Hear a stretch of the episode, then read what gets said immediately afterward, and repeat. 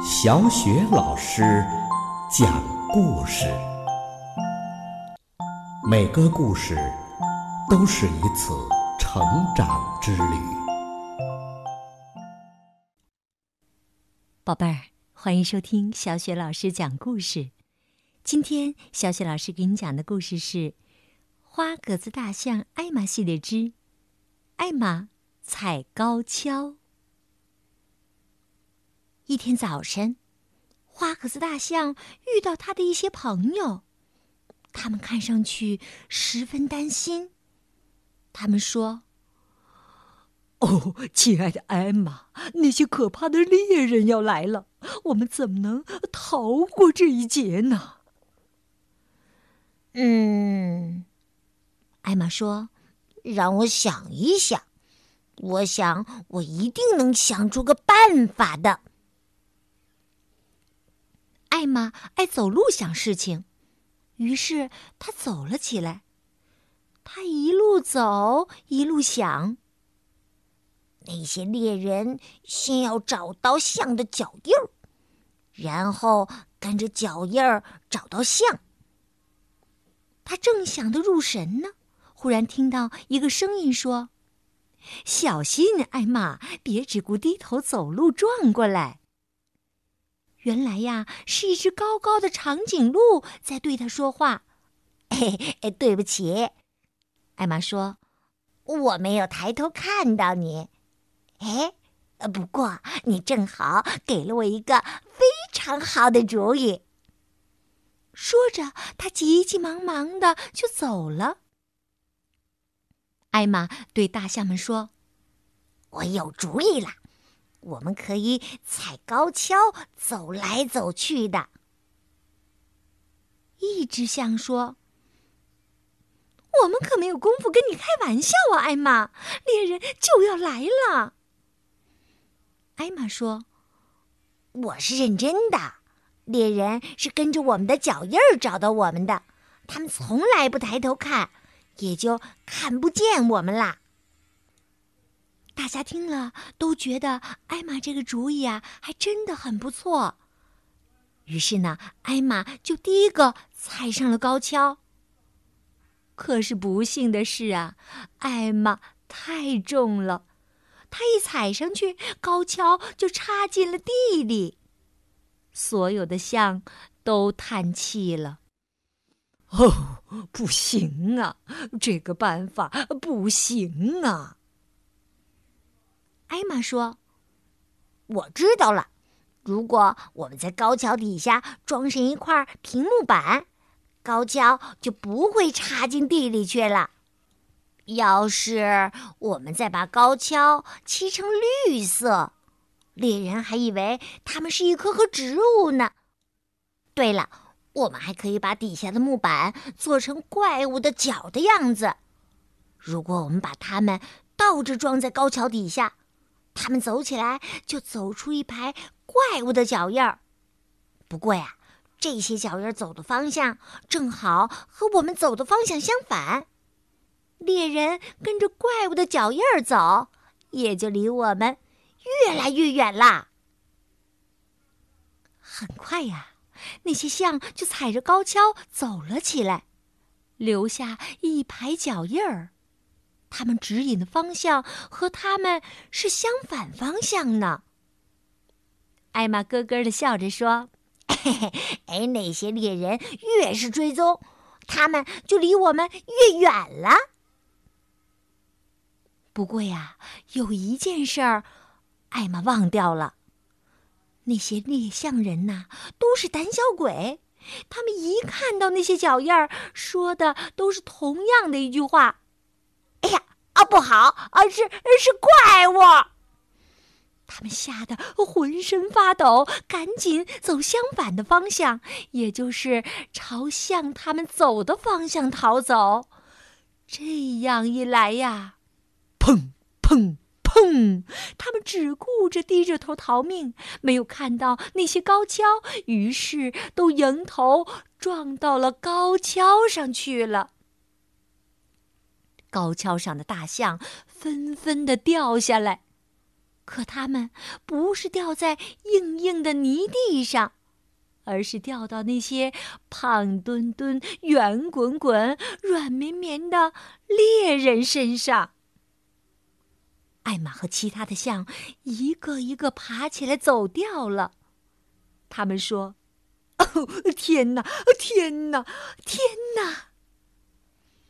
那些猎人呢？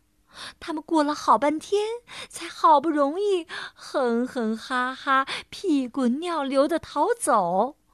他们再也不要回来了。所有的象都欢呼起来：“艾玛万岁！他的好主意救了我们。现在我们再也不用这些高跷了。艾玛万岁！”大家欢呼着。艾玛笑着说：“我们是用不着他们了，不过，不过我们可以踩高跷玩儿啊。接下来呀，他们就踩高跷玩儿，玩的很累很累，但是非常的开心。”好了，宝贝儿，刚刚小雪老师给你讲的故事是《花格子大象艾玛系列之艾玛踩高跷》。宝贝儿，你看见过高跷表演吗？高跷啊，是一种民间的舞蹈，表演者呢踩着有踏脚装置的一根木棍，边走边表演，非常非常的有意思。如果呢，啊，你没有看过高跷表演的话，也可以看看这本《艾玛踩高跷》的绘本书，相信呀，你就对高跷表演有了更多的了解啦。好，宝贝儿，今天小雪老师为你带来的《艾玛踩高跷》就到这儿了，接下来又到了小雪老师读古诗的时间啦。今天小雪老师朗读的古诗是《早发白帝城》。早发白帝城，李白。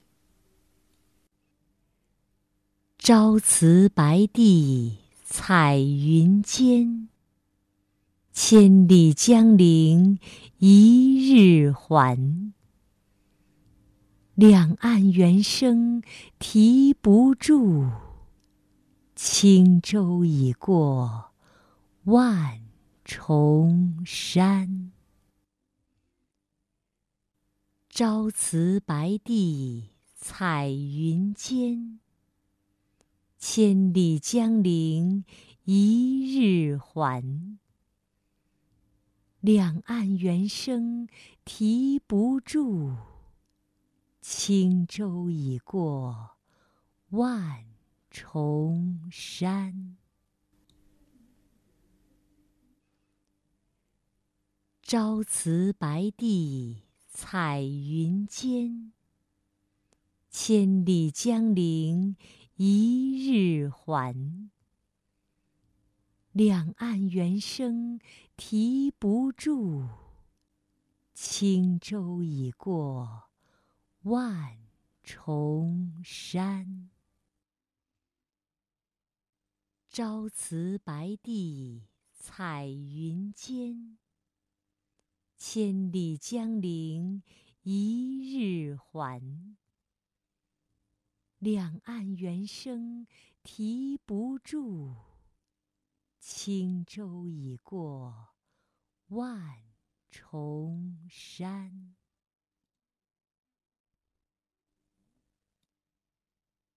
朝辞白帝。彩云间，千里江陵一日还。两岸猿声啼不住，轻舟已过万重山。朝辞白帝彩云间。千里江陵一日还。两岸猿声啼不住，轻舟已过万重山。